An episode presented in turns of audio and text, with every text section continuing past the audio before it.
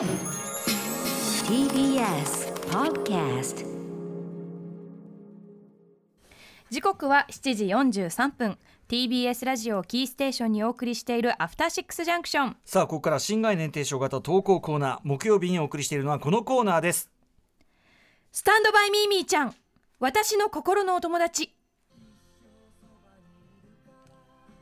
子供の頃いつもずっと一緒だった毛布やぬいぐるみおもちゃそばにあると安らげるそんな私の心のお友達。うないりささんの場合それがボロボロになったタオルケットの切れっ端ミーミーちゃんだったわけです。はい。あのミーミーの名前の由来がはい。分かったんですよ、あー。母親からこの回あの放送を聞いて、ええええなんかもともとはい。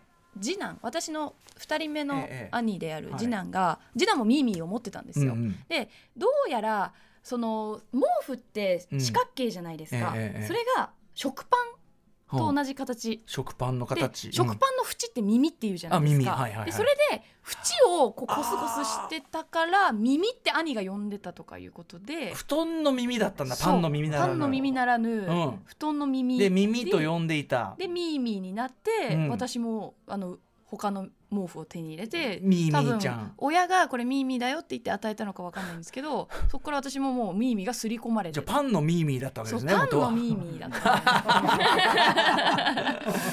なるほどね。ああ、そう、あ、いいじゃないですか。そうですか。なんかママからうんミーミーになったのかなね、ってそんなね、勝手に思って転たんですけど、換を予想してましたけど、違ったんですね。パンの耳が由来でした。パンのはいミーミーだったということでございます。さあそんなこんなでね、えー皆さんにとってのミーミーちゃん、まあ毛布とかね、えーぬいぐるみとかいろんな形あると思います。えーミーミーちゃんの思い出や別れ、これはねミーミーちゃん悲しい別れをうなえさん経験されて大人になりました。えーそんな別れなのねエピソードを紹介し、どえらく泣いていく、略してどえら泣きしていこうというコーナーでございます。えーそれでは早速今夜のミーミーちゃんご紹介いたしましょう。ラジオネームおはようさんから届いたスタンドバイミーミーちゃん私の心のお友達です。初めてお便りします。私にもミーミーちゃんと同じようなお友達がいました。しかし今まで彼女の存在を誰かに話したことはありませんでしたこんなにも自分と同じように愛する存在を持っている人がいるとは知らなかったのです。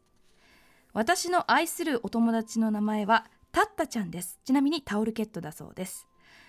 彼女は幼少期から片親で育った私の精神安定剤でした。タッタちゃんの特徴は傘のアップリケがついていることでいつもその部分を眺めたり触ったりしては幸せな気持ちで眠りについていました。保育園では人間の友達がほとんどできずいつもお昼寝の時間にタッタちゃんを抱きしめて心の安定を保っていました。しかし他の方の投稿と同じように物心つく前からいつも一緒だったタッタちゃんは私が小学校に上がる頃にはボロボロのボロ雑巾と見分けがつかなくなってしまいました、そんなタッタちゃんを見て母は新しいタオルを買い与えようとしましたが私は決してそれを受け入れることができませんでした。母と私のタッタちゃんとさよならしようね。やだというやりとりが繰り返されていたある日。なんと母は私に断りもせずタッタちゃんの傘のアップリケの部分を切り取り別のタオルに縫い付けて渡してきました。その時の衝撃は今でも忘れられません。先週先々週とうなぎ屋のタレの継ぎ足しのごとしミーミーちゃんのフランケンシュタイン化の話が出ていましたが私は全く反対です。傘のアップリケがついた新しいタオルは決してタッタちゃんとしては受け入れられませんでした。アップリケ部分だけではなくタオル部分が少しでも残っていればまた違ったのでしょうか。人生に諦めのようなものを感じたのはあの時が初めてかもしれません。そこから私は少し母と距離を置いたひねた子供として育ってきました。でもタッタちゃんとの別れが自分を成長させてくれる部分もあるのかなと今では思います。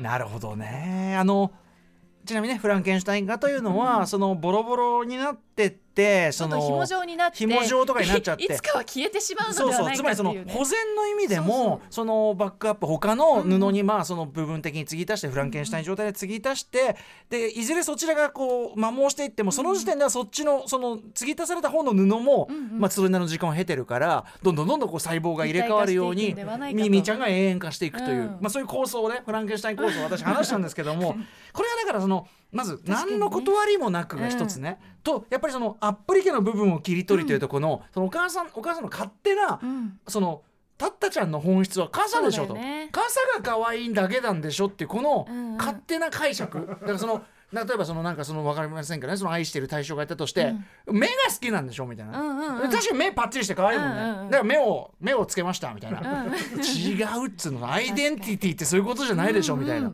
でそういうこうなんていうのやっぱお母さんのねよかれなんでしょうが。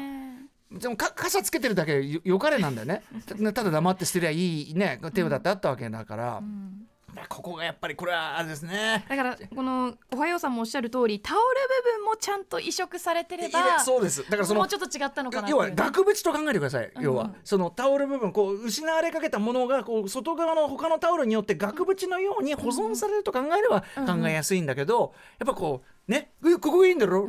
どうせかアプリケの部分だけね。うん。どうせ傘だろ？ね ね。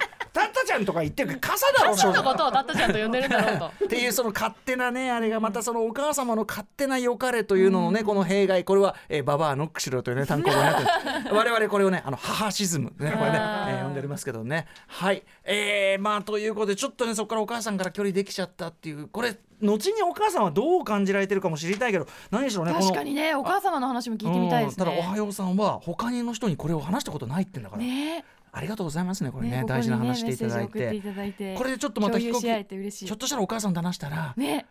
いやあれはあのあのもしかしたらね。うんごめんねってそんな風に思ってたんだって。とかあの時からちょっと確かにあなたが距離できちゃったのを後悔してたのよっていうね、いやぜひこのじゃあ放送回をお母様にも聞いていただきたいですね。か、うん。は何？何な何立ったちゃんってそんなあったっけ？んだなんだなんだなんだたたたったちゃん。忘れてるかもしれたたったっちゃん。はい、えー、じゃあ行きましょう。次僕読みですかこれは。はいラジオネーム迷子のマレーグマさんからいただきましたスタンドバイミーミーちゃん私の心のお友達歌丸さんうないさんミーミーちゃんこんばんは。こんばんは。みーみちゃん。いつもうないさんの高笑いに癒されておりありがますとうございます。私のミーミーちゃんですが黄色い縁のガーゼ黄色い縁のガーゼのハンカチです、うんうん。母曰く。耳部分がだからね。そうね。耳部分黄色く 母曰くそのハンカチはふわふわで柔らかい肌触りで寝る時には必ず鼻の周りや唇などにポンポンしやっぱここなんだここはね。ね。ポンポンしうんその後噛み締めな噛み締めってのは噛む。噛み締めながらじゃないと寝なかったそうです。そのような触れ合い方なのでそれはもうひどい状態になっていたそうですが 選択して違うガーゼだと釈然としていない感じでおむずかりだったそうです。名前はついていなかったそうです。またどこに行くにも連れて行って行きたがり車に乗ってる最中でも常に顔周りで遊ばせていたそうですそのハンカチとのお別れはあっさりしていたそうである日ミニカーに出会ったことによりガーゼに執着しなくなりミニカーを肌身離さず、えー寝食えーしねじねじきを寝食を共にし始め、えー枕周りに置いておかないと落ち着かずいつまでも寝なかったそうです。その後ウルトラマンの怪獣消しゴム金消しその他と年を経て今現在は懐中電灯がないと心がざわつきます。ちなみに今懐中電灯は枕元に15本あります。今になって思うのは私にとってのミーミーちゃんとは枕元に複数を置けてポッケに入り常に持ち運べるものがミーミーちゃんなのかもしれません。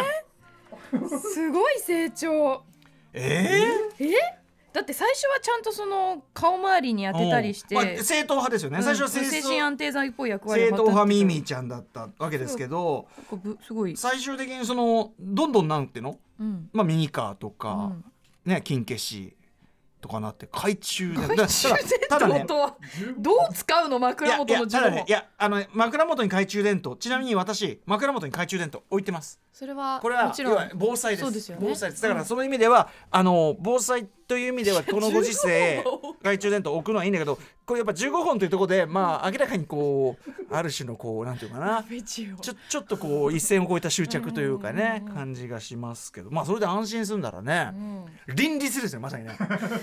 倫律逆に落ちてきそうですけどね。バターンってね。そのバターンって顔にガシャガシャいやいガシャ。やまあた立ててないかもしれないけど立ててないかもしれない。でもこの分析すごいですよね。えっ、と複数を受けてポッケに入り常に持ち運べればミーミーちゃんね。だからあの最初のその口時には一緒にいたいんだな。でもやっぱ幼児期はさほらあんじゃんフロイトのさなんかほらこう口唇期肛門期みたいなさ、うんうんそういうでやっぱ口の周りにこうなんかこうやっぱおっぱいの名残なのかな、ここでこうそっかやっぱそういうことか。っていうか人大人になったってそのなんかある種こう口一番ねこの口って非常に敏感なとこだから、うんうん。なんかそうやっぱその守られていたい、うん。うんうん。まあまああの橋本良文さんだってねね。あんな図体であんな声してねん「どうぞ」なんてね「こ骨が」なんつってね「骨が」なんていう話をしている あの橋本良文だって口元にこうねタオルを置いて寝てるわけですからそういう時はきっとその多分あのよしよっちゃんにね幼いよっちゃんに持ってんじゃないですか？そううんこうやってこうやってえーえー、えー、お金がないよ。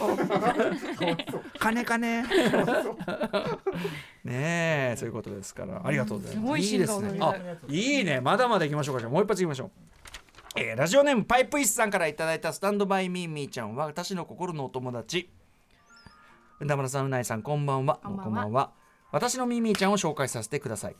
私のミーミーちゃんは物ではなく己の右手人人差し指です。小学校高学年まで指しゃぶりがやめられなかった私ですがメインは親指しゃぶり。親指しゃぶりねやっぱりある時期まであれですけど、えー親指しゃぶりではなくそれに付随する右手人差し指で、えー上唇を撫でるというムーブでこうだ。親指親指をしゃぶりつつしゃぶしゃぶりつつしゃぶりしゃぶりつつ、えー、と人差し指で上唇の山の部分を撫でる。それはそれは至福の落ち着きタイムなのです。人差し指のコンディションがいい時と悪い時がありやはりサラサラのとサラサラと引っかかりのない撫で心地の時はテンションが上がりました。時が経ちいつの間にか指しゃぶりはしなくなったものの今でも時折入眠時なのに人差し指で上唇をなでなでしてしまいます私のミーミーちゃんは体の一部とはいえなくさないよういやいにいわ羨ましいですよ。大事にしたいと思います。羨ましいよこれ、えー、一生そばにいられるじゃんまさに、まあ確かにね。一生そばにいるからだよ。しかもそのなんていうの？お互いこう年を取ったなっていうあー確かに。味が変わってきたなとか。そうそう なんかなんかそのほっといてもしょっぱみが出るなとかね。あとざらざらりと。唇ザラザラしてくるようになったなでもやっぱそのとかね。口唇っていうかねやっぱ唇周りっていうとこはそうだけど、僕もねあの母からのあれだとミーミーちゃんはいなかったけど、はい。やっぱ親指しゃぶりは一時期まであったみたいですね。うん。俺でねそれすごい覚えてんの。ああの母はそれはねどうも覚えてないみたい。な僕ははっきりなんかもうお兄さんなんだから赤ちゃんみたいだからやめようねって言われて、うんうん。あそれは赤ちゃんは心外だわみたいな、お赤ちゃん？俺に？このこの知性の知性の塊みたいな。よく覚えてますけどはい皆さんぜひ募集しております。はい木曜日のこのコーナースタンドバイミーミーちゃん私の心のお友達では皆様からメール待っております。歌丸アットマーク tbs.co.jp 歌丸アットマーク tbs.co.jp まで送ってください。採用された方には番組ステッカーを差し上げます。以上スタンドバイミーミーちゃん私の心のお友達でした。After Six Junction.